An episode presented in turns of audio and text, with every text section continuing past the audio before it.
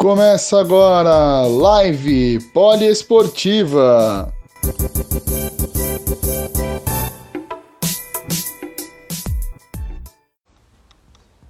Fala galera da Rádio Poliesportiva, eu sou Gabriel Max e estamos aqui para mais uma live poliesportiva. Sim, domingo também é dia de live e a gente hoje tem mais um convidado especial de um esporte que não é tão comum de falarmos por aqui. Mas sim, hoje falaremos de polo aquático e o nosso convidado é Gustavo Grume Guimarães. Ele já está por aqui, a gente vai fazer o contato com ele para poder bater um papo sobre o esporte, sobre esse tempo de pandemia e tudo que está acontecendo. A gente vai convidá-lo aqui para a gente poder bater um papo com ele. Então vamos lá, vamos contatá-lo.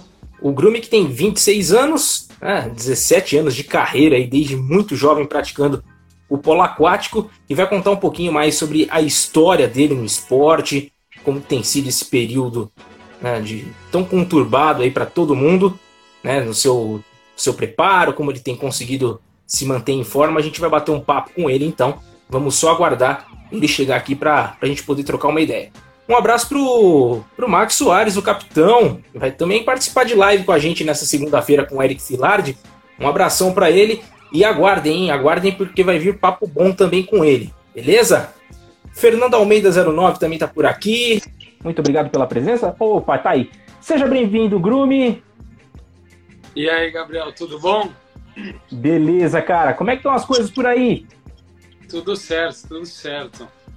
Aqui domingão, já fiz um treininho em casa, agora pronto para descansar um pouquinho. Maravilha. Bom, então vamos começar esse nosso papo. Primeiro, dar uma, uma passada na sua trajetória pelo, pelo polo aquático. Você que duas vezes bronze né, nos Jogos Pan-Americanos, uma vez em Guadalajara e a outra em Lima, e uma prata em Toronto 2015, né? Isso mesmo, isso mesmo. É, eu entrei, meu primeiro Pan-Americano, na verdade, né, Jogos Pan-Americanos foram em Guadalajara 2011 onde a seleção conquistou o bronze. Depois, em 2015, a prata perdendo para os Estados Unidos a final. E em Lima, bronze também, ganhando contra a Argentina na disputa do bronze. Perfeito. E, e, bom, você também já três vezes campeão já do, do Prêmio Brasil Olímpico, né, realizado pelo COB em 2012, 18 e 19 também MVP em diversos campeonatos que você participou, inclusive em duas edições da Copa UANA, né? A Copa UANA, que é a rádio poliesportiva, com uma parceria que a gente estava também com o Board Sports, a gente também fez essa cobertura, foi muito legal, eu tive o prazer de lá acompanhar esses jogos também, foi, foi bem interessante essa experiência. E, e em 2019 você foi eleito MVP daquele torneio, né? Olha, na verdade você começou falando aí do Prêmio Brasil Olímpico, eu acredito que seja um grande orgulho para mim ter esses três prêmios, até porque a gente está falando poucos, da né? honraria, né? a gente está falando da honraria máxima do esporte brasileiro e tá entre os grandes atletas ali é realmente um orgulho. Eu empatei junto com o Felipe Perrone e com a Marina Canetti agora, são os três atletas que têm três prêmios, então também é um orgulho muito grande estar ao lado desses atletas que mais vezes ganharam o prêmio. E acaba que a Copa Ana também foi, foram competições, né? Tanto em 2017 quanto em 2019, que eu fui eleito melhor jogador das Américas. Eu acho que isso tudo é reflexo de um trabalho coletivo, de um trabalho de time.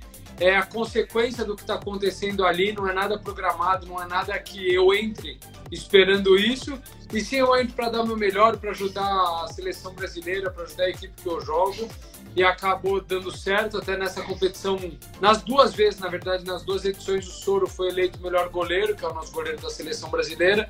Então, o importante é que o título ficou para a seleção brasileira, os prêmios ficaram para a gente e o resto é história. Perfeito. Bom, mas vamos começar falando um pouco sobre o seu início no esporte. Eu queria entender como que o polo aquático surgiu na sua vida. Se você já foi influenciado já pelos seus pais, pela família, se já tinha alguém praticante do esporte, ou se foi algo que surgiu contigo mesmo? Olha, a história da minha família é uma história esportiva, né? Meu avô, João Gonçalves Filho, faz sete edições de Jogos Olímpicos em três esportes diferentes. Minha avó também foi atleta da seleção brasileira, meu pai e minha mãe também. Meu pai é medalhista pan-americano no polo aquático. E aí acaba que eu já não tinha muito para onde correr, né? Eu ia para o meio do esporte. E aí, quando eu tinha sete anos de idade, eu estava na natação, não gostava da natação e acabei falando para os meus pais que eu não queria nadar. E eles falaram para mim que eu precisava aprender a nadar, que era importante se eu fosse viajar com os amigos, se, enfim, por questão de segurança mesmo. E aí, nesse momento, eu falei que eu queria tentar o polo aquático. E por estar dentro da piscina, que no Brasil normalmente faz calor, é, tá com os amigos, ter que fazer gol que todo brasileiro gosta. Aos sete anos eu comecei, meu irmão tinha nove, a gente começou junto, né? E desde então a gente nunca jogou contra, sempre jogou na mesma equipe, jogamos na seleção de base junto, jogamos Campeonato Mundial Adulto junto. Então acaba tendo um gostinho ainda mais especial, porque além de estar tá com os amigos e tudo, eu sempre tive com com meu irmão também, com a minha família perto, isso agrega bastante também a minha paixão por esse esporte. Perfeito. Bom, a gente vai dar uma passada também na galera que está participando aqui da nossa live. Já tinha mencionado algumas pessoas, mas vamos dar mais um giro aqui. Fábio Rogério Brasil, um abraço para ele, está participando aqui. O Ezio Sadu, da Rádio Poliesportiva também. Felipe Bebê Martins. Gilmar Bosquese também está por aqui.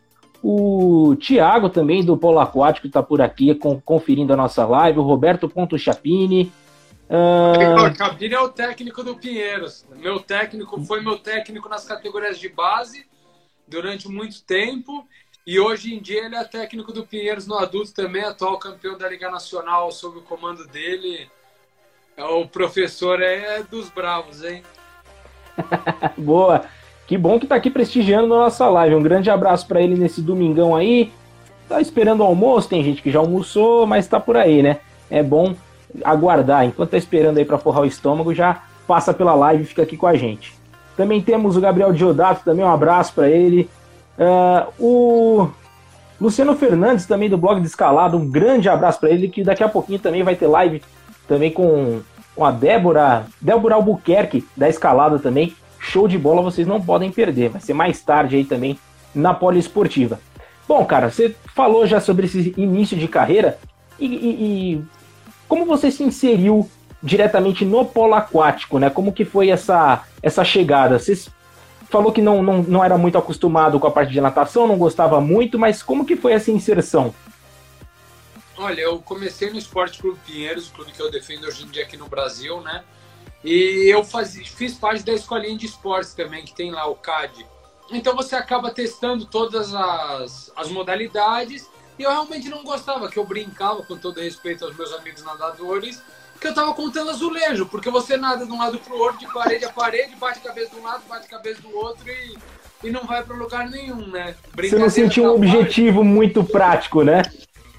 E aí no polo aquático acaba que a gente tem que nadar na fase de treinamento, a gente nada durante o jogo, mas o foco em si é a parte. Porque o polo aquático você fica 90% do corpo submerso e você tem a parte horizontal, que é a parte de natação, e a parte vertical do jogo, que é a parte de um pouco mais de, entre aspas, a luta, né? De ganho de posição, perda de posição, de ter que fazer o gol.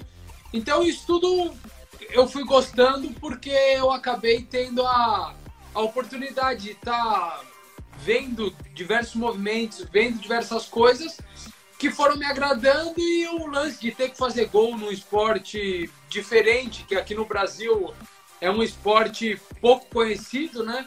Eu fui criando gosto, tá com os meus amigos, a brincadeira, o ambiente de grupo, pré-treino, pós-treino, viagem, isso tudo foi realmente sendo uma coisa muito legal que eu fui me apegando e pouco a pouco fui levando mais a sério, levando mais a sério. E na minha casa o esporte sempre teve a mesma importância dos, dos estudos. Por quê? Porque o esporte ele educa, ele traz disciplina, ele ele traz diversos benefícios, não só a saúde, né? Lá no começo, que era o importante. E não só aprender a nadar, que eu precisava aprender a nadar. Então o esporte foi me trazendo essas coisas e pouco a pouco eu acredito que tenha feito parte da minha vida, da minha formação como pessoa, minha formação pessoal e profissional, né? Perfeito. E o apelido Grume é dessa junção de Gustavo com Guimarães? Como que é essa história do seu apelido? Não, na verdade, quando eu comecei o polo aquático, o pessoal mais velho até um deles jogou a Olimpíada comigo, né? Eles queriam me colocar um apelido porque eles falavam que minha voz era engraçada e parecia com a de um bichinho de um desenho animado. Só que o bichinho do desenho animado era Glomer. E eles erraram. E aí, no momento que eles erraram, colocaram um Grume, eu ficava indignado, falavam que meu nome era Gustavo e não Grume, aí foi foi acontecendo, o pior, foi né? pegando, né? foi pegando, e quando eu entrei na seleção, tinha, eu entrei junto com o outro Gustavo, né? Com o Guzinho, que fez parte da seleção de base comigo, hoje em dia está na seleção adulta comigo também, a gente entrou junto na seleção adulta, né? Alguns campeonatos ele acabou não estando comigo, mas sempre tinham dois Gustavos. Então era importante também ter como reconhecer. Ele ficou Guzinho e eu Grume, e chegou uma hora que eu vi que era isso e não tem mais jeito. Até na hora de torcer, hoje em dia minha mãe fala grume. No começo ela não gostava, mas pegou de vez. Não tem jeito, né? Quando você não gosta, aí que pega mesmo apelido. Não tem como, né? Exatamente, exatamente. Não tem como correr. tá certo. E bom, é, você depois começou a crescer na, nas categorias de base, já tendo já um, um treinamento mais voltado para virar um jogador profissional. Como que foi após essa profissionalização, como que você se inseriu? Também foi no Pinheiros que você entrou para esse time profissional ou você já tinha rodado por algum outro clube? Olha, eu acredito que minha evolução maior tenha sido de 2008 para 2009, quando a seleção brasileira era de nascidos até 1991. Eu sou nascido em 94. Eu fui treinar um período com meu irmão e com meu primo em 2008 na Espanha e aí, pouco a pouco comecei, levei mais a sério, fui chamado para voltar para a Espanha, voltei, fiquei um período lá. E ali realmente eu criei gosto. Em 2008 eu já fazia parte da equipe adulta do Pinheiros, mas de poucos jogos, na verdade. Não fazia parte de um rodízio do pessoal. E aí em 2009, quando eu voltei da Espanha, eu já fui pro time do Pinheiros, o Bárbaro, na época um cubano, que foi até meu primeiro técnico na seleção brasileira adulta também. Ele me colocou no time, apostou em mim, me colocou como titular da equipe, né? E aí fomos campeões da Liga Nacional em 2009. Eu fui eleito revelação da Liga Nacional naquele ano, que ganhamos contra o Fluminense em dois jogos, 12 a 7, 12 a 5, se eu não me engano, nas finais. E aí ali começou minha trajetória. Graças a esse campeonato fui convocado para a seleção adulta em 2010 com 16 anos, que eu fui para o meu primeiro para a primeira competição né, na seleção adulta e aí a estrada começou a dar certo, começou a funcionar, enfim. Foi meio que natural, né? Nunca tive pressão da minha família, dos meus pais, muito pelo contrário, sempre me apoiaram em tudo que eu quis fazer, mas sempre foi gostoso tê-los muito perto. Meu pai sempre bateu papo com a gente, né? Por ter sido técnico, por ter sido atleta, sempre bateu papo comigo sobre algumas coisas que aconteceram no jogo. Minha mãe torcedora, fanzaça número um, sempre presente, sempre por perto, então não teve jeito, né? É, isso aí. E é sempre bom ter esse apoio, né, da, da, da família, ainda mais em meio ao esporte. Mas eu queria saber de você quais são as suas inspirações dentro do esporte. Claro que sua família conta muito por conta de todo esse passado aí com gerações e gerações de atletas, mas eu queria saber de você, fora da sua família, quem são as suas inspirações dentro do esporte? Olha, dentro do esporte, por mais que você tenha falado fora da família, não tem como não citar meu avô, não só por ser meu avô, mas um brasileiro que faz sete Olimpíadas, três esportes diferentes, fez parte da delegação de 1963, campeão pan-americana pela única vez no polo aquático brasileiro. Então eu diria ele. Fora da minha família, no meio do polo aquático, quando eu comecei, eu me inspirava muito em um sérvio, Vladimir Vujasinovic, e no cubano naturalizado espanhol, Ivan Pérez. Só que dentro do esporte eu tenho referências de, de crescimento de atletas, exemplo, etc. Hoje em dia, se eu tivesse que falar um atleta dentro do cenário atual, né? Na verdade, ele acabou de anunciar a aposentadoria, mas eu diria o Serginho do vôlei. Realmente um ídolo, um cara fora de série. E já treinei, por exemplo, o levantamento de peso que eu fazia sob o comando do Dimas junto com o Thiago Camilo do judô, um atleta realmente excepcional, que eu aprendi bastante com ele, me espelho nele, mas já se aposentou já tem um tempinho. E outros atletas também que tiveram na minha carreira, como Baby, eu cheguei a absorver um pouquinho. Você vê o profissionalismo, como leva a sério, como quer o Leandro Guilherme, a superação dele, que ele teve uma lesão muito parecida com a minha, que eu já tive a pubalgia, ele teve, tratei com o mesmo médico do que ele, até eu vi o meu físico tá aí, o Bruno, que curou todas essas lesões que eu já tive. Então, tudo isso tudo isso realmente no meio do esporte você acaba pegando os valores e coisas positivas de outros atletas de outros esportes e eu tento realmente aprender ao máximo com esses atletas. Boa. E bom, é, você está num esporte que exige muito fisicamente, né? O polo, para quem não sabe, ele fica numa piscina bem funda, então os jogadores eles não tocam os pés no solo ali da piscina, ficam submersos o tempo todo. Como que é é, para tentar prevenir de lesões? Como é feito esse trabalho físico? Conta um pouquinho mais para gente.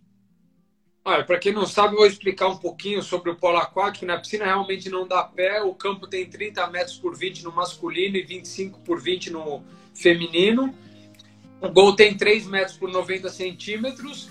Tem diferença de bola entre o masculino e o feminino, de peso e de tamanho.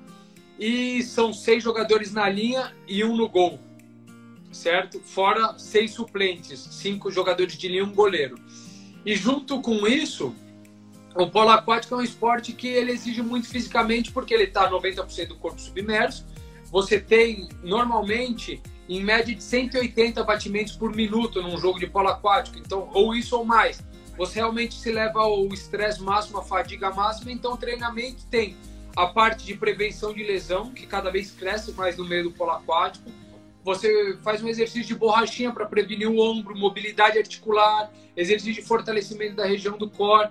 Tudo isso, hum, é, muitos atletas fazem um trabalho geral, né? E alguns atletas, por exemplo, no meu caso, eu já tive algumas lesões, então faço um pouquinho mais, sempre sob supervisão, né? Até comentei que o Bruno tá aí, ele me passa alguns exercícios diferentes que eu tenho que fazer, que eu tenho que ter uma rotina, fazer uma pós-treino, um gelinho para recuperar, isso também faz parte. E aí tem a parte física, tanto fora d'água para ganho de força, quanto dentro d'água, que a gente faz trabalho físico de natação, trabalho físico de perna com bola de peso, com cinto, é trabalho de luta contra um companheiro, né? Luta entre aspas, gente. O polo aquático é contra a agressão, o polo aquático é contra a brutalidade, que fique bem claro. Mas a gente chama de luta porque tem um contato físico, tem um atrito isso faz parte do polo aquático, é um esporte bem viril, bem de contato mesmo.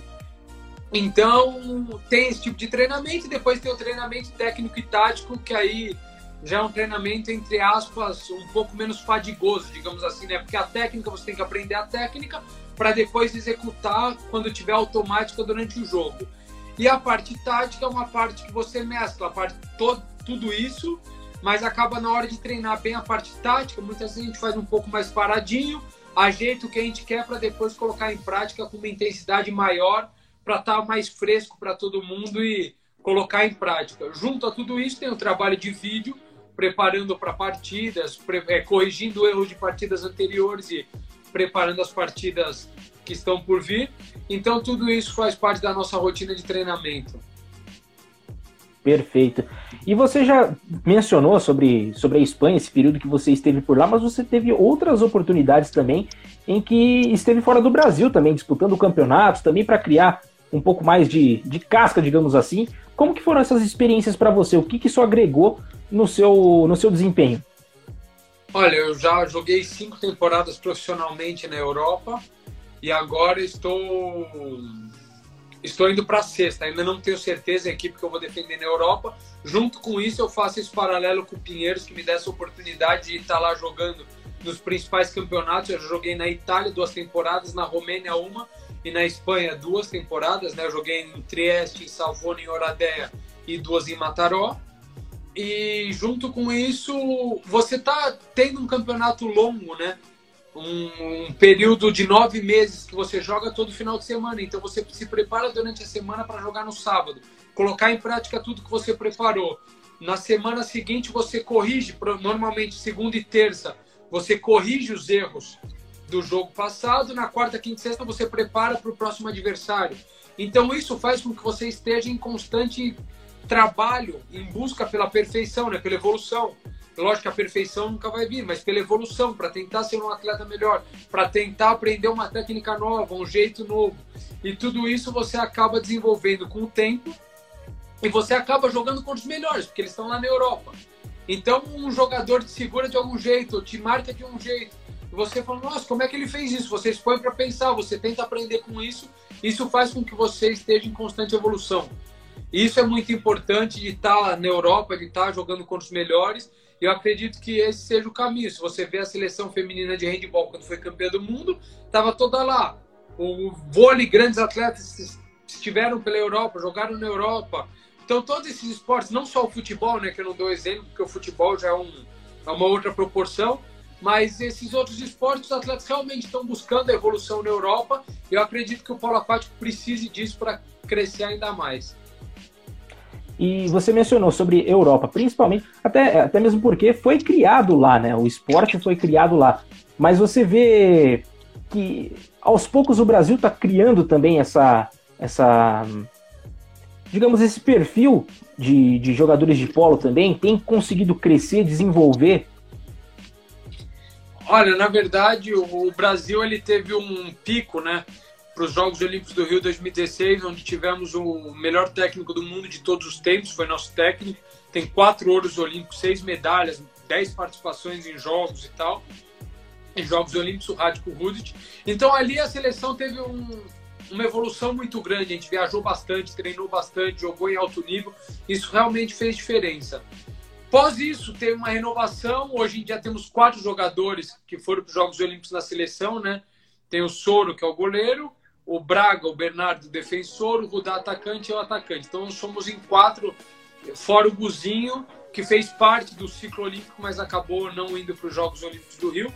Então nós somos em 4 barra 5 aí dessa geração, resta um pessoal mais novo, que está nesse período de renovação. Temos grandes talentos aqui, acredito que o Polo do Brasil tem um potencial de crescimento, mas ainda engatinha um pouco em, por exemplo, no meu ponto de vista, né? em ter um calendário diferente do da Europa, porque aí limita os jogadores de irem para a Europa. Eu acredito que são coisas pequenas, né, a serem mudadas e muito fáceis de ter uma grande evolução. Então, isso seria muito importante para a evolução, ter uma liga longa. Porque aí o atleta, por exemplo, na Europa, ele joga nove, de 9 a 10 meses no clube, um a dois meses na seleção e tem um período de férias para não se machucar, para recuperar. Aqui no Brasil, o calendário não é igual esse.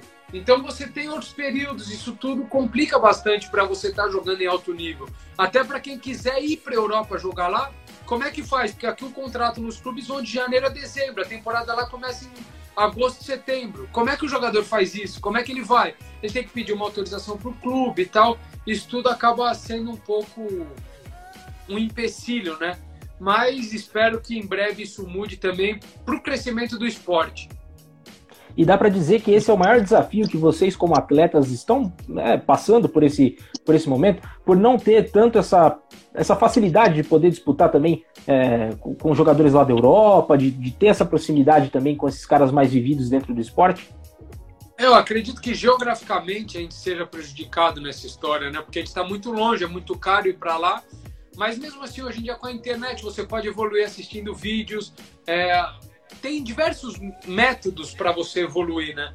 Até uma das coisas que eu comecei a fazer, porque muita gente me pedia, toda semana eu tô postando um vídeo de um gol meu para pra molecadinha poder ver, poder ver o que é um jogo na Europa, uma jogada diferente, porque isso tudo faz diferença. Na minha época eu tinha VHS de jogos de polo aquático, então acaba que hoje em dia você tem o YouTube, você tem diversas ferramentas, o Instagram, você tem para acompanhar, para ver. E eu acredito que isso tenha que ser mais utilizado. Perfeito. Vou dar uma passadinha aqui pelas perguntas do pessoal. O Luciano Fernandes ele pergunta o seguinte: era uma coisa até que eu tinha separado aqui naquele momento que a gente estava falando sobre essa exigência física. Quais são as lesões mais comuns no polo aquático, cara? São as lesões musculares? Olha, no polo aquático, uma, a principal região que se lesiona é o ombro, realmente. É, les, tendinite, bursite, slap, são diversas lesões que vêm devido à sobrecarga, devido a estar num meio líquido e ter que nadar, arremessar. Você se leva ao estresse sempre. E o quadril também, devido à nossa pernada, que é uma pernada alternada, que a gente tem que abrir bastante a perna e rodar e depois dar uma pernada de peito em diversos momentos. Então acaba dando um tranco. E se você pensar, o nosso corpo não foi feito para isso. Nosso corpo foi feito para caminhar, para movimentos normais.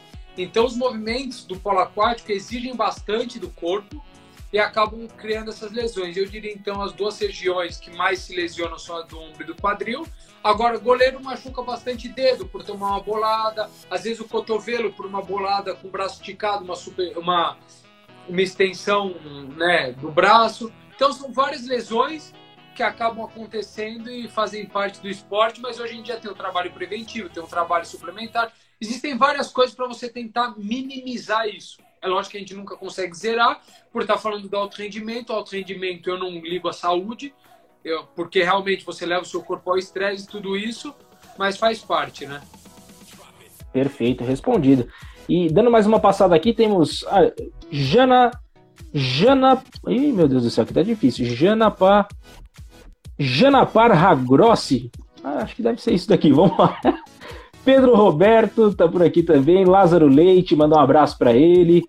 É, teve mais uma pergunta aqui, deixa eu ver se eu consigo achar aqui. Vamos ver se eu consigo encontrar essa pergunta, que era uma pergunta interessante, falando sobre um dos seus campeonatos. Vamos lá. Deixa eu tentar passar aqui. Vamos lá, vamos chegando aqui na questão. Ó, a Fernanda Almeida ela pergunta: Gu, vocês fazem algum treino específico para respiração, que também deve ser primordial no desempenho de jogo? Ah, você acaba no treino de natação, hoje em dia já tem bastante técnicos que fazem um, uma respiração 3, 5 por 1, por exemplo, no nado crawl, né, que você respira a cada três braçadas, a cada cinco braçadas. Tem técnico que faz o faz bastante coisa do submerso, né? Tem técnico que gosta de fazer isso, então você vai submerso de um lado para o outro da piscina e volta nadando para você trabalhar o seu pulmão. Existem diversos treinos, mas cada técnico, cada cultura, isso varia bastante treinador para treinador, preparador físico para preparador físico, né? Certo. E o Bruno Rocha, ele fala o seguinte aqui, ó, fala do gol de pênalti contra a Sérvia na Olimpíada do Rio. Perrone pipocou, você pegou a bola e meteu caixa, Brasil 6 a 5. Brunão é meu físio, né? Como eu já tinha falado. E realmente foi um jogo. Foi o terceiro jogo da Olimpíada no dia 10 de agosto. Foi um, um jogo que começamos perdendo por 2 a 0 depois empatamos. Não esperávamos um, chegar naquela situação. Faltando 46 segundos, pênalti para o Brasil. O Bezão passa uma bola para o Vrilit, sofre o pênalti. Eu era o batedor daquela equipe, né? Por mais que o Felipe ele carregasse o peso de principal jogador da equipe, capitão da equipe e tal. Era um dos medalhões né, que a gente tinha ali. Aquela função era minha, apesar de ser mais novo da equipe. E foi um dia que no treino da manhã, normalmente eu batia pênalti no dia que a gente, a gente sempre treinava, porque a Olimpíada você joga um dia e folga um dia. Esse dia de folga são dois treinos, e no dia de jogo você tem um treino. E eu sempre batia pênalti, mas como o pessoal da Sérvia estava ali, eu falei que eu não ia bater. Até um dos auxiliares técnicos, o Duda, falou: Ah, você tinha que bater. Eu falei: Duda, não vou, o pessoal tá aí, não quero. Ficou um clima chato, mas não batia. Acho que era um recado divino para não treinar de um pênalti, porque eu já tinha treinado bastante e tal, para o pessoal não ver. E aí, na hora que eu pego a bola, só veio na minha cabeça uma coisa, que é uma frase que meu avô sempre mandava os atletas dele, deles falarem, né? Que até tem outros atletas do meu avô aí, eu vi o Juca tá aí também na área, meu garoto, né, que foi um dos aprendizes também do meu avô, que ele falava, a frase dele era: "Eu sou forte e poderoso, acredito em tudo que faço, não duvido do meu potencial, a maior força está na mente". Quando isso veio na minha cabeça, eu estava bem tranquilo porque eu sabia que eu tinha me preparado para aquele momento. E não passou nervosismo, não passou nada, passou aquele aquela sensação de que eu tinha que colocar em prática porque eu treinei. Quando eu fiz o gol, que o Maria que veio a loucura, todo mundo torcendo, vibrando e tal, eu só pensei que faltavam 46 segundos para a gente parar aquela seleção, quebrar uma invencibilidade de 55 jogos da Sérvia. Era realmente um cenário que a gente não tinha pensado, para falar a verdade, no momento daquele. E aí ainda tem uma bola que eles pingam no centro, o centro Sérvio vira, o Soro faz uma grande defesa, a bola acaba com a gente. E naquele dia o futebol do Brasil não estava indo tão bem na Olimpíada, até no New York Times saiu. Brasil é o país do polo aquático e não do futebol. Eu acredito que tenha sido a maior vitória da história do polo aquático brasileiro, um dia histórico. Infelizmente depois não deu certo a nossa continuidade nos Jogos Olímpicos. Né? A gente caiu nas quartas para a Croácia, que era atual campeã de Londres, chegou na final do Rio. Acaba fazendo parte, uma equipe super experiente, mas foi um jogo histórico, um jogo único e uma coisa, uma coisa de louco realmente naquele dia. Legal demais. E, e, esse ciclo também olímpico dessa, dessa Olimpíada de 2016 foi diferente também, porque desde 84 o Brasil não participava. Como que foi para vocês terem essa retomada, de chegarem novamente é, a disputar uma Olimpíada? Como que foi para você essa sua primeira Olimpíada? Olha, é, na verdade meu sonho olímpico, né? Vou, vou, até voltar um pouquinho mais, vem em 2000, um pouco antes de 2009 até, no almoço de família, meu avô falou que a maior, maior orgulho da vida dele tinha sido ser porta-bandeira da delegação brasileira nos Jogos Olímpicos. Ele foi em 68 na cidade do México. Quando eu ouvi aquilo do meu avô, encant... é, nasceu em mim o sonho de me tornar atleta olímpico para poder saber o que meu avô tinha sentido. Eu falei, sonhar em ser porta-bandeiras uma vez, acho que é uma coisa muito distante, não depende só de mim, né? Então eu quero ir para uma Olimpíada para ver realmente o que, que é aquilo. Em 2009, o Brasil escolhido país sede Rio 2016. Eu estava no Pinheiros, estava tendo um evento da diretoria do clube com os principais atletas do clube. E aquele dia eu falei, eu preciso estar em 2016. Em 2012 chegamos no jogo que valia a vaga contra a Romênia, acabamos perdendo, né? Na, no jogo que valia a vaga. Então em 2016 eu acredito que seja tenha sido a coroação de um trabalho feito durante muitos anos, de uma dedicação muito grande e até de um reconhecimento por tudo que a gente abriu mão, de tudo que a gente se dedicou, de tudo que a gente quis estar tá ali. Então a gente treinou muito, entre aspas, sofreu bastante, se dedicou bastante para chegar lá naquele momento e perto da nossa família, dos nossos amigos, do povo brasileiro, porque a gente não estava representando só o Grumio, ou a família do Grumio, não. Estava representando 200 milhões de brasileiros e isso a gente sentiu ali com aquela energia positiva da torcida no Rio, o Maria Lenk lotado, depois o Estádio Olímpico lotado, né? Porque o Polo tiveram duas piscinas né, de jogos, a primeira fase, quatro jogos da primeira fase no Maria Lenk, o quinto jogo no Estádio Olímpico e depois a fase final no Estádio Olímpico. Então tudo isso realmente eu não tenho nem palavra para explicar aquilo, acho que foi um, foram os 15 dias mais emocionantes da minha vida Teve o dia mais feliz da minha vida, que foi o dia 10 de agosto, que eu comentei aí, que até o Bruno perguntou sobre a vitória contra a Sérvia. Então são coisas que o esporte que o esporte traz, que o e que não, não volto atrás realmente, e por isso que eu quero trabalhar para estar em Tóquio 2021, em Paris 2024, Los Angeles 2028. Eu ainda sou novo, ainda tenho uma estrada pela frente, tenho bastante para trabalhar para tentar colher mais frutos por aí. Perfeito, torcemos muito para isso. E era isso que eu ia te perguntar na sequência, como que tá esse ciclo também para 2021, né? Na hora que postergaram por conta da pandemia que está acontecendo, que está né, deixando todo mundo meio maluco aí. Como que tem sido esse ciclo olímpico? Atrapalhou muito na questão é, dos treinamentos de vocês, dos, das competições, para vocês conseguirem uma vaga para as Olimpíadas também? Olha, é, eu acredito que tenha sido a decisão mais correta, né? Isso de adiar os jogos para o ano que vem, mas ao mesmo tempo a seleção brasileira acabou sendo um probleminha, entre aspas. A seleção tinha feito um bom período de treinamento no Maria Lenk aqui, com todo o apoio do COB. Foi para a Europa, estávamos todos na Espanha. Da Espanha treinaríamos na Itália e da Itália iríamos para a Holanda para o pré-olímpico.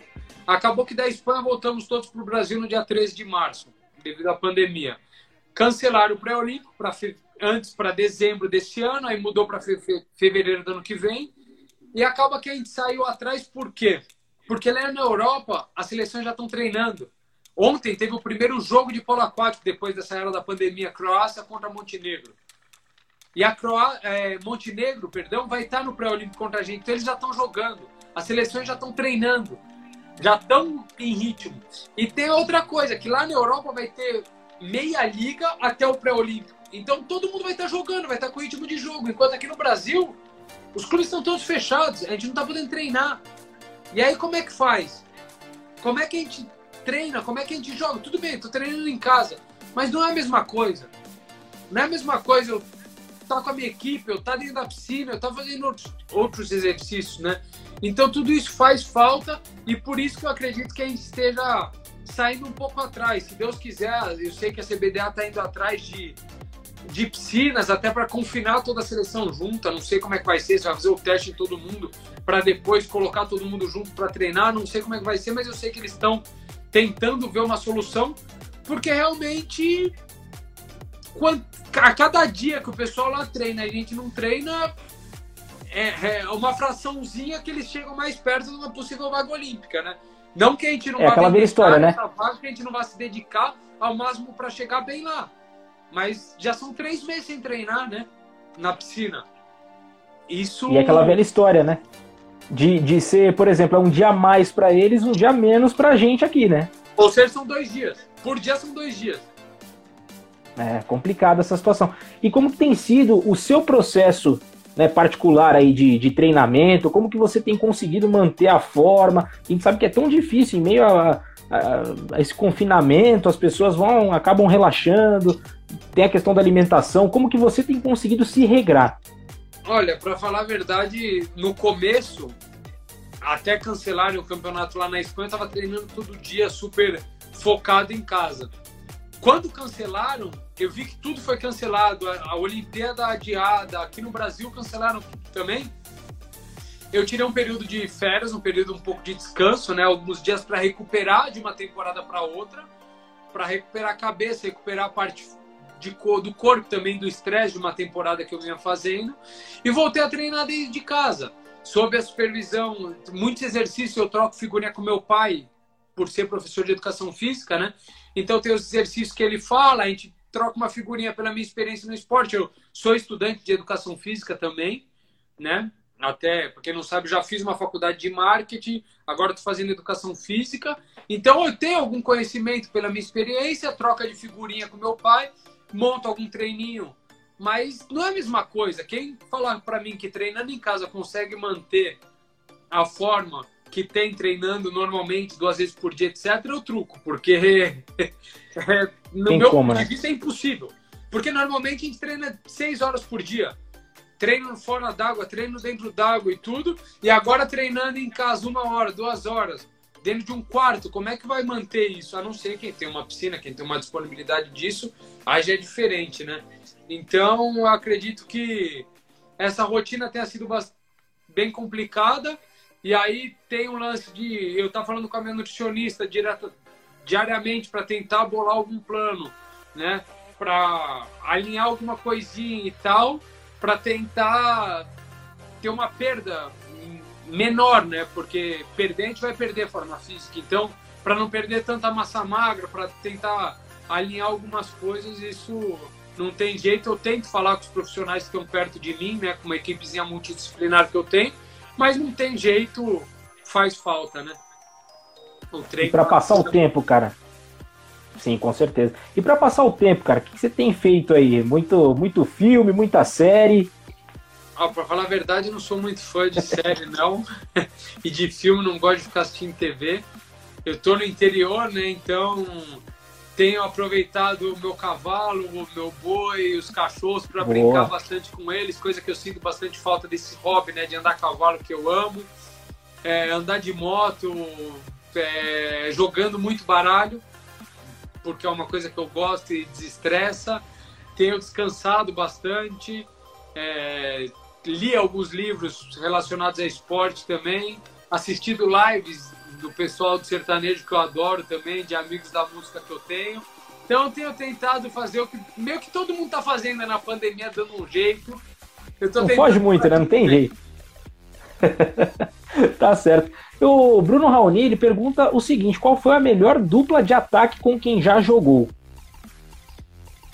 Ai, ó, no ataque quem acho que bateu mais o Santos, né, tem sido o Tony Azevedo. Até um dos ídolos que eu tenho no meio do esporte, joguei com ele alguns anos no SESI, aprendi muito com ele, mas foi um cara que, pelo lance de um olhar, de um, a gente já começou a se conhecer bem e fazia a diferença. Ele falava, Bruno, eu vou jogar para você, mas em algum momento que você vê que eu tô fazendo alguma coisa, é ao contrário, joga para mim, isso tudo fez diferença e eu acho que com ele tenha sido uma dupla muito positiva aí. Perfeito. E ele também emendou outra pergunta aqui, que é a seguinte: se você já chegou a jogar com o Matheus dos Santos, neto do senhor Manuel dos Santos, recordista da natação brasileira em Olimpíadas. Sim, joguei com o Matheus no Pinheiros, até já ganhamos medalha no Brasil Open, se eu não me engano, adulto juntos, o Mateuzinho, meu amigo, moleque, gente boa demais. Tá nos Estados Unidos, né? agora tá aqui na pandemia, mas foi fazer faculdade nos Estados Unidos, foi aproveitar de um dos benefícios que o polo aquático traz, né? de conseguir estudar fora, até meu irmão fez isso também. Vai para os Estados Unidos, joga polo aquático e estuda ao mesmo tempo, volta com diploma internacional, um diploma muito bom. Então, conheço e já joguei com o Matheus sim. Legal. E o Luciano Fernandes também, ele fala o, seguinte, que Paulo César Fernandes, que era primo dele, também foi goleiro da seleção de polo, mas lá atrás, no passado. Ah, mas legal, Paulão, né, ter essa... O Paulão veio depois do meu pai, né, na geração... Veio depois do meu pai, veio o Paulão...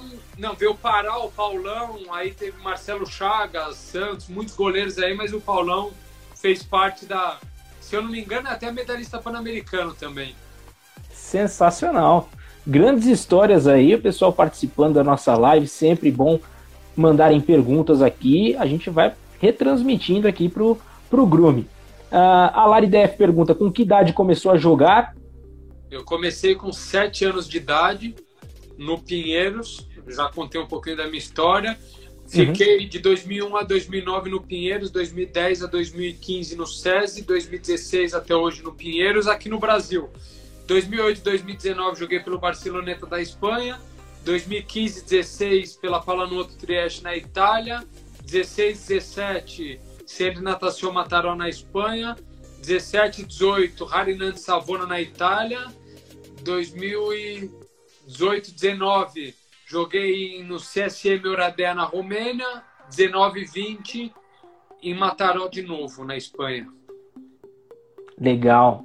E, e, cara, você teve essa participação né, no, no, no, no PAN de Toronto e foi um ano muito especial pro Pinheiros também, comemorando 120 anos. A gente teve até a oportunidade de trocar uma ideia na, na, na premiação que teve para os atletas campeões, né? Campeões e medalhistas olímpicos. E eu queria saber de você o tamanho da importância do Pinheiros. É uma coisa que a gente já tinha né, até batido um papo com relação a isso, mas para a galera também poder entender, né? Dessa sua formação, que você falou que você começou por lá. Como que é esse apoio que eles dão para o atleta? Olha, o Esporte Clube Pinheiros, para quem não sabe, é o clube mais olímpico do Brasil. É o clube com mais medalhas pan-americanas do Brasil. Se você for ver, eles até eles fazem um percentual da delegação brasileira que vai para uma edição dos Jogos Olímpicos, percentual de medalhas. O Pinheiros realmente é, o, é um exemplo, é um celeiro de atletas e minha história lá já veio do meu avô, do meu pai, é uma história de família também, então eu tenho um carinho especial com isso. E a, a história do Pinheiros no esporte em si é de dedicação de muitos atletas e no meio do polo aquático em si, eu vou falar um pouquinho, é um esporte, é um esporte que ganhou tudo dentro do Pinheiros. Ganhou Liga Nacional, ganhou no masculino no feminino, na base.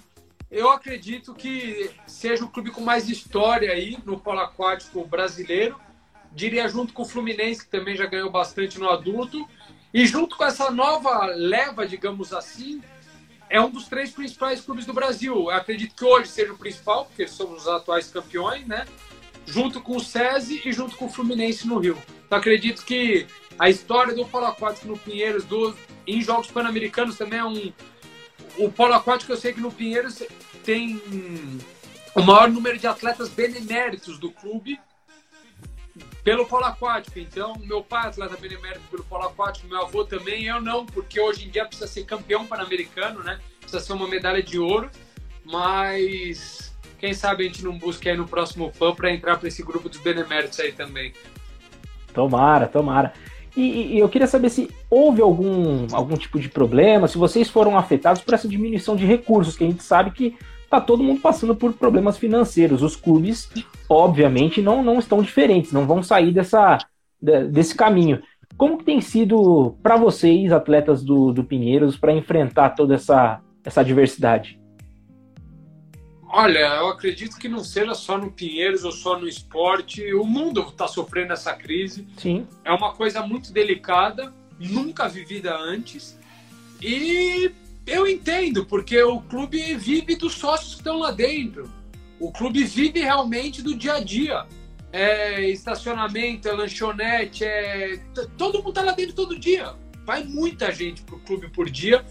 Então acaba que a gente sofre um pouquinho com, com isso, mas nós temos que agradecer que o clube continua do nosso lado, porque eu sei que outros atletas estão sofrendo com o clube não estar tá junto, então eu tenho que deixar o meu agradecimento também do clube tá se esforçando ao máximo para continuar com a gente numa situação uma situação difícil como essa, né? Perfeito. E mandar um abraço aqui também. O Anderson Chene passando por aqui, um abraço, grande amigo também. Um abraço. Uh, Dani, a Dani Becker, ela pergunta o seguinte: qual foi a medalha mais importante que já ganhou?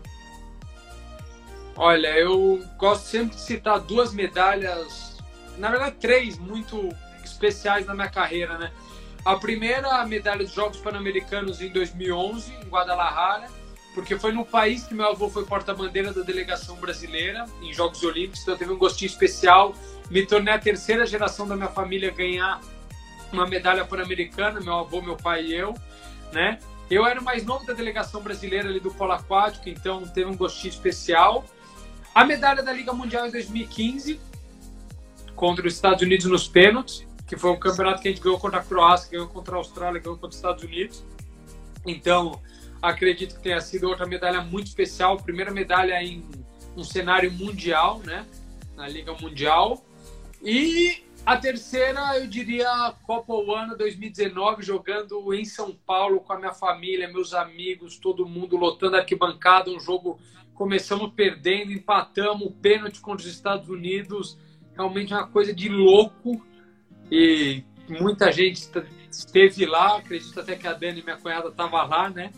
e tenha participado, tenha visto, foi uma coisa incrível, um negócio especial. Então, medalhas em campeonatos, eu diria essas três especiais, não sei escolher uma, mas cada medalha tem um gosto especial, tem uma importância.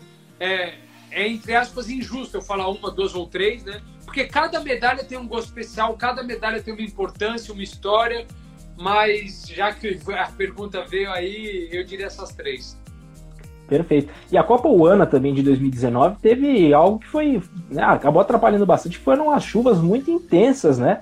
Na região ali do SESI. Lembro que eu tinha ido para lá e, e, teve partida que foi adiada, não teve nem como continuar, né? A semifinal, que era o jogo que valia a vaga para o Campeonato Mundial, foi adiada.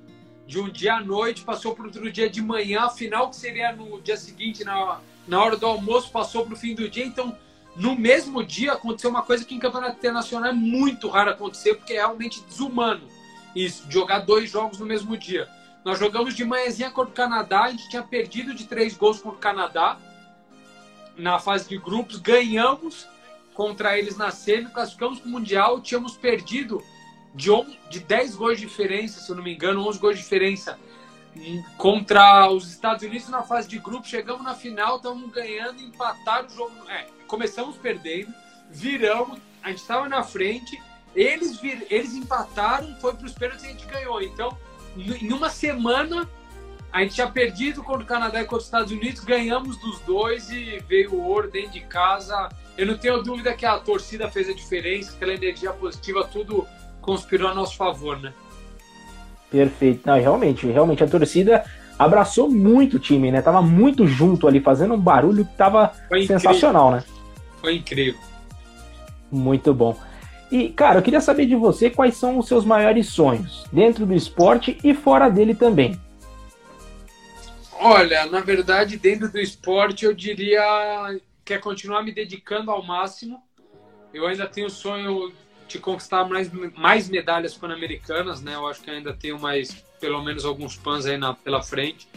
De continuar a minha evolução para chegar em mais uma edição dos Jogos Olímpicos e de que o polo aquático aqui no Brasil cresça, que o polo aquático aqui no Brasil tenha o devido valor e que ganhe espaço para a molecadinha que se inspira em mim e outros atletas possam evoluir, possam desfrutar desse esporte que é lindo, que é um esporte único no meu ponto de vista, é o primeiro esporte em fadiga e o segundo em dificuldade, né, pelo ranking. Então, é realmente um esporte único, então esses são meus sonhos. E fora do esporte, eu quero me formar na segunda faculdade de educação física. Eu tinha o sonho, quando era mais novo, de ser peão de rodeio, esse já não tem jeito, eu já fiquei velho para isso. De ser veterinário, quem sabe eu não estude uma veterinária para cuidar de cavalos e bois, que eu adoro. E tem o outro lado de pôr em prática tudo que eu venho aprendendo com o polo aquático na Europa, nesses anos de carreira. Eu quero passar para frente, eu acho que seria egoísmo da minha parte morrer com esse com essa história, né, com com, tu, com esses ensinamentos que estão passando para mim. Então também faz parte do meu sonho passar para as próximas gerações aí esse conhecimento que eu venho adquirindo através dos anos no polo aquático. Perfeito. Técnico futuramente, sim ou não? Não sei, não sei se como técnico, seguindo os passos do meu pai do meu avô. Minha mãe também foi técnica de saltos ornamentais, né?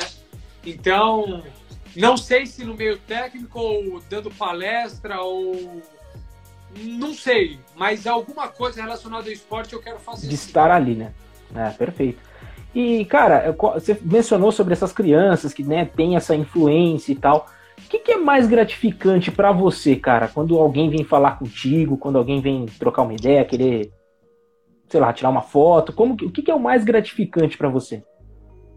Olha, não só as crianças, tá? Mas qualquer fã, qualquer pessoa que tem um carinho, que vem falar comigo, seja pelas redes sociais, seja pessoalmente, de vir falar comigo, pedir uma foto, ou pedir um abraço, ou um autógrafo, que seja, que hoje em dia diminuiu bastante, né, pelo lance da foto mas é uma sensação, é um carinho, uma energia que te motiva, como se fosse um combustível. É um aditivo naquela gasolina que você põe no seu carro para para continuar se dedicando, para continuar tendo vontade de crescer, saber que você está no caminho certo, que você está servindo de inspiração para as outras pessoas, continuar fazendo a coisa da melhor maneira possível, não só dentro d'água, mas fora dela. Então tudo isso, tudo isso faz realmente diferença e eu acredito que todos que tenham a oportunidade de sentir esse calor, esse calor humano, nessa essa energia que o pessoal passa, sabe do que eu estou falando, porque é uma coisa única. E se alguém que está assistindo aí tem vergonha e tudo, não precisa ter vergonha, porque é uma coisa, quando vem falar, é gratificante. Às vezes, até, sei lá, se a gente perdeu um jogo e acontece, a gente está meio chateado, a gente dá uma atenção, às vezes também tem um lado que a pessoa tem que entender que a gente está um pouco chateado e triste, né? pela derrota, mas quem está ali apoiando não tem culpa e a gente tem que realmente dar um, uma atenção especial. Perfeito. E qual o Eric Filard ele pergunta o seguinte: qual a maior rivalidade no polo? Isso com relação a clubes dentro aqui do Brasil e de seleções. Com quem que o Brasil rivaliza mais aí? Olha, sele... vamos começar pela seleção. Então, acredito que tem três seleções que sejam as nossas grandes rivais. Na Argentina, não podia ser diferente, aquele gostinho especial. Apesar de eu jogar com dois argentinos lá na Espanha e me dar super bem com eles, mas tem aquele gostinho Brasil e Argentina. Estados Unidos e Canadá são os rivais aqui na América. A gente bate de frente toda hora, ganha, perde, enfim, mas faz parte. E aqui no Brasil, é. jogando pelo Pinheiros, eu diria que a maior rivalidade hoje em dia seja com o SESI e com o Fluminense. Mas eu levo como uma rivalidade uma coisa positiva. Eu sou totalmente contra a briga, xingamentos, não gosto disso.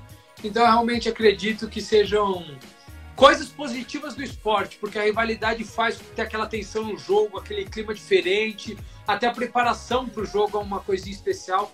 Então acredito que essas sejam as maiores rivalidades hoje em dia, né? Perfeito. O Fábio Rogério Brasil, ele fala o seguinte aqui. Ele diz: Em Lima fui assistir um jogo do Grêmio. Olha, chegar naquele lugar foi punk. Obrigado, né, por ter ido até lá, Fábio. Realmente é especial ver que tem gente que acompanha a gente, que vai até outros países assistir uma competição como essa. E lá em Lima a estrutura foi bem complicada, era no meio de uma favela, num morro, difícil acesso a gente, com ônibus da, de, da delegação brasileira da organização sofria eu ouvi histórias, inclusive familiares de atletas, amigos, enfim, todo mundo falou que realmente foi muito difícil. Fica a minha gratidão por quem se dedicou, se esforçou para estar tá lá incentivando a nossa seleção, né? Legal demais, né? E, cara, eu queria. Eh, a gente já está no finalzinho já do tempo da nossa live. Eu gostaria que você deixasse um recado para galera que tem interesse em iniciar no esporte, que deseja conhecer o esporte. Queria que você deixasse um recado para essa galera. Olha, a coisa mais importante no meu ponto de vista seja vá se divertir, vá fazer amigos, vá ter saúde, vá usar os benefícios que o esporte traz de educação, de disciplina, de bem-estar, saúde, tudo. E pouco a pouco, se você é novo, as coisas vão começar a acontecer, tendo respeito pelos seus companheiros e pelo seu treinador, por todos ao seu redor, tudo vai começar a caminhar e talvez você possa ter o sonho de se tornar profissional e e realmente chegar a esse nível profissional. Mas o mais importante é faça o que você goste, cresça, desenvolva como pessoa e como atleta.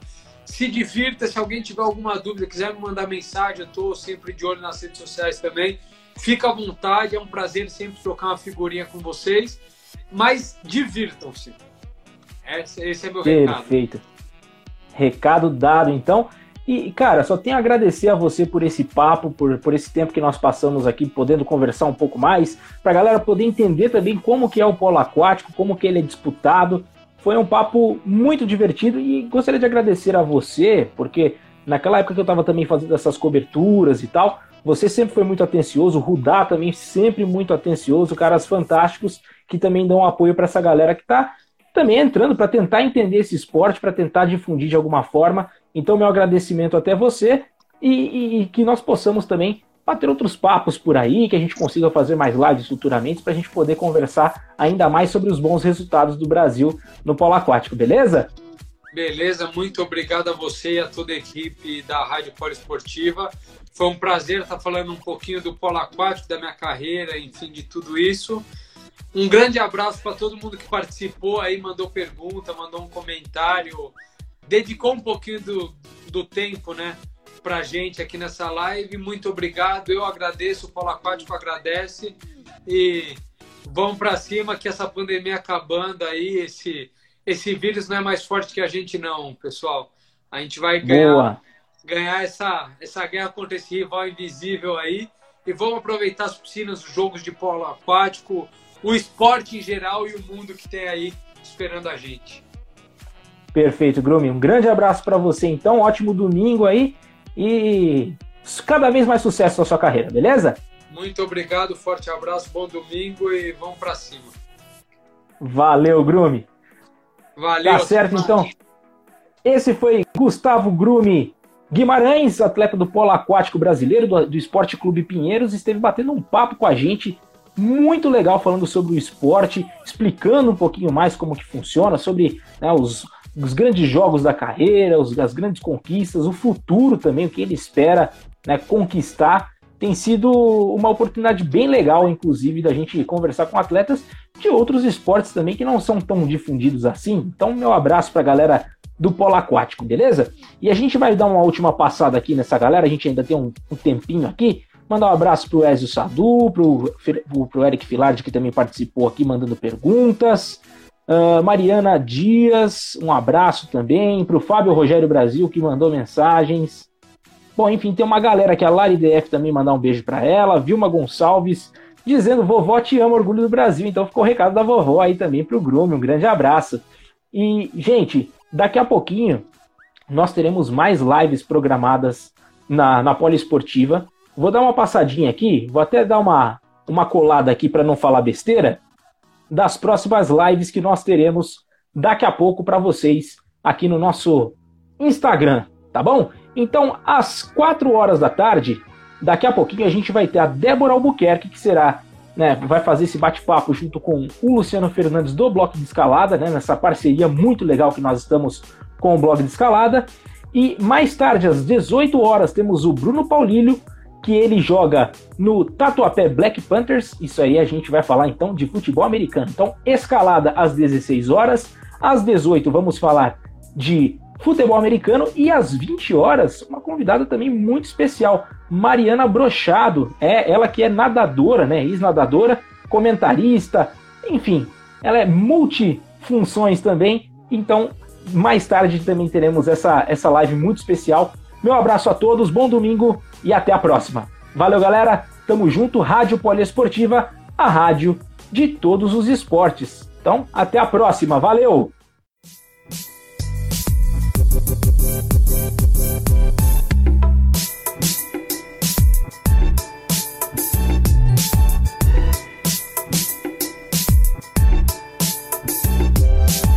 Termina agora Live Poliesportiva.